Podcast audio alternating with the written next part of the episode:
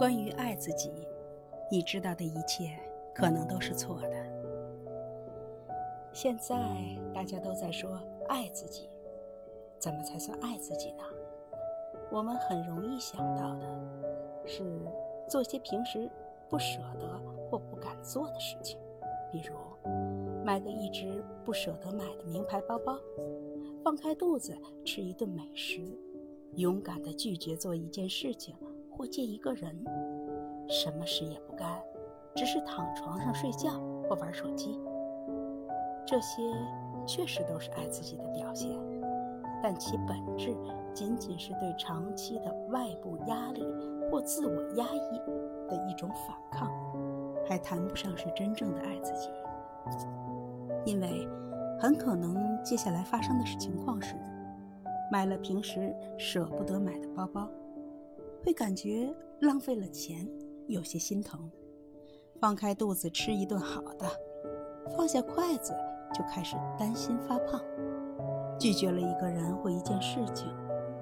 却害怕得罪人，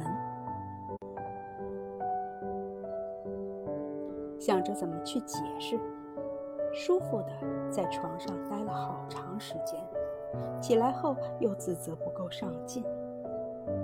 如果每个取悦自己的行动都尾随着不安和自责，那你对自己的爱只是在表面上的，心底深处还是在自我攻击。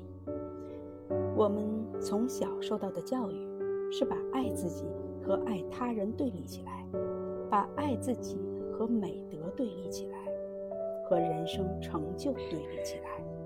所以，太多的人不会爱自己，不敢爱自己，不知爱自己为何物。哪怕认识到爱自己很重要，行动依然难以落实。那么，怎么学会爱自己呢？一，爱自己，首先要确立唯我独尊的底层信念。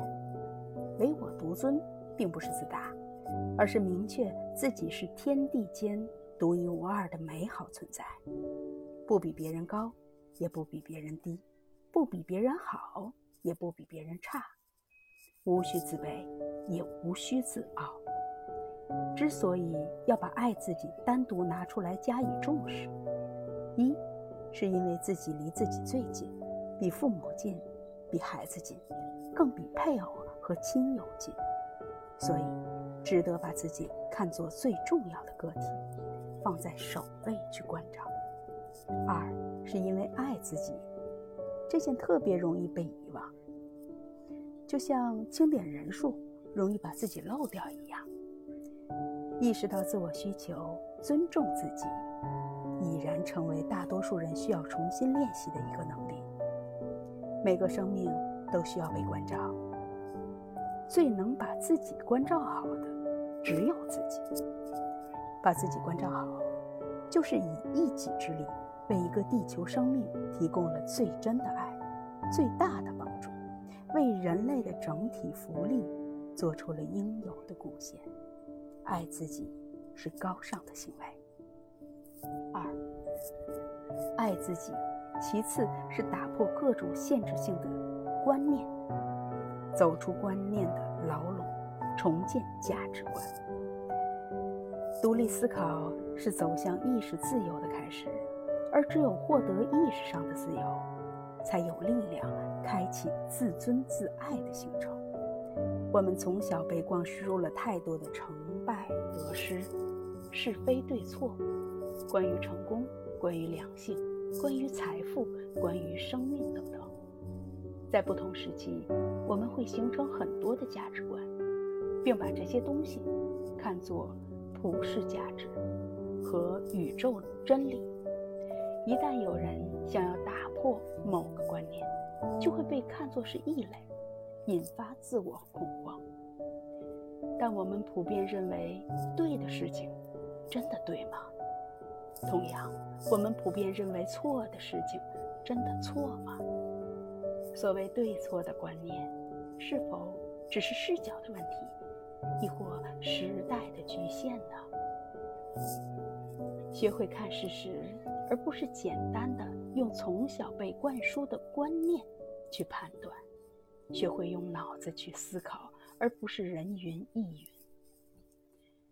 在任何事物的面前，永远抱有独立的判断，警惕不过脑子的跟风。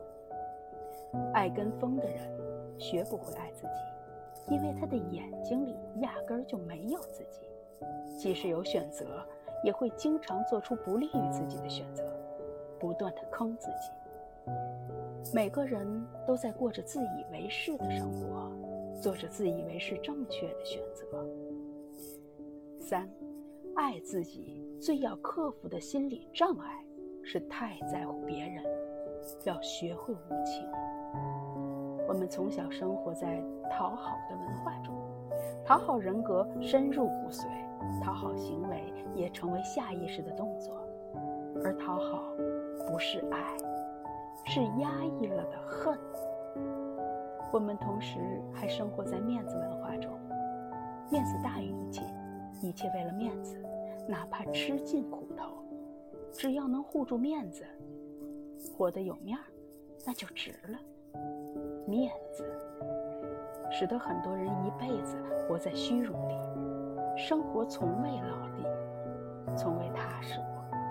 讨好文化和面子文化都是把大好的生命能量消耗在对他人态度的斟酌上，所以都是不在乎自己的文化。生命的真相是，你不爱自己，别人也无法爱上你。任何关系都是同样的，同事关系、上下级关系、两性关系乃至亲子关系。不在乎自己的人，别人也不会把你当回事儿。想讨好的，讨不到好；想护面儿的，护不住面儿。人唯有不讨好别人，不为面子而活。不惧怕无情，才顾得上爱自己。这可以是世上最简单的事情，也可以是最困难的事情。难易度取决于一个人的自我诚实度和勇敢度。允许自己做得不够好，允许自己犯错，允许自己得罪人，不故意为难别人，也绝不为了别人而为难自己。时时提醒自己放松，凡事不求完美，不攻击自己，让自己的人生只有经历和经验，没有愧疚，只有自我总结，没有自我谴责。在各种生活选择面前，经常问问自己：我是在为了创造幸福心甘情愿的做事，还是为了营造一个好人的形象？暗暗的欺负自己呢。四，爱自己是少用脑，多用心，尊重感觉，全然活在当下，享受当下，选择什么不选择什么，更多的是靠直觉和喜好，而不是靠逻辑和理性。要坚信，逛街和读书一样有意义，吃炸鸡块和吃。炒菜一样有营养，与朋友聊天和听高大上的讲座一样有提升。想赚钱与不想赚钱一样，钱够花。没有一件事情是差的，当下想做的就是好的，不用担心自己会堕落。只要没有外部的干扰，没有一个生命会一直选择差的东西。一直让自己处于不利的状态中。自我爱护是生命本能，没有人是例外。正常成长的人想堕落也难。那些堕落的人是放弃了自我爱护。这放弃不是天性使然，而是他的整个成长环境一再的否定他，破坏他的内在秩序，伤害自我的意识。让他对自己长期的不满，不断的与自己作战，最终自己打败，破罐子破摔。我们应该重新诠释“任性”这个词。任性不是胡作非为，而是最大化的尊重自己的天性和感觉。人若不从每件事上尊重自己的感受，完全被外界或他人左右，就是在不断的欺负自己。任性和堕落是一个人对自己完全相反的两个态度，是呵护和放弃的区别，黑白分明，水火不容。五，爱自己的底线是不损害他人的利益，自爱而不自私。自爱和自私最容易被混淆。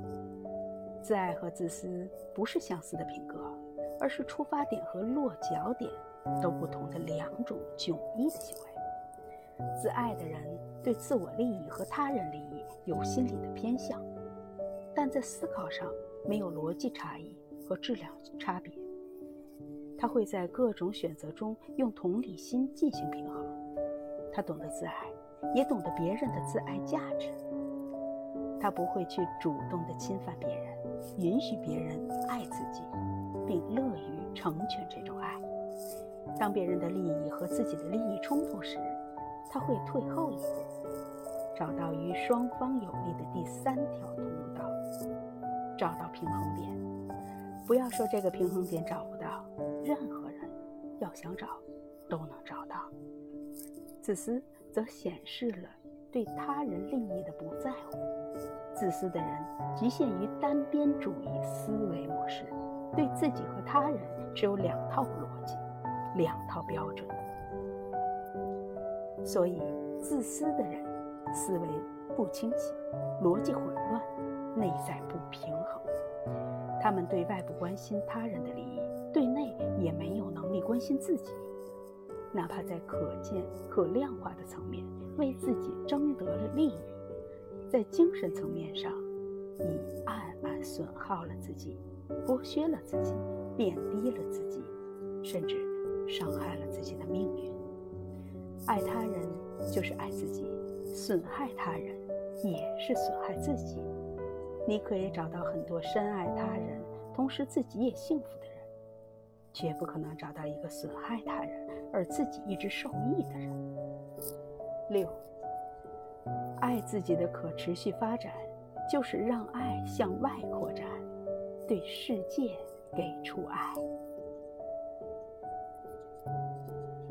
世界一体，万事万物都连接在一起，彼此有着休息与共的关系。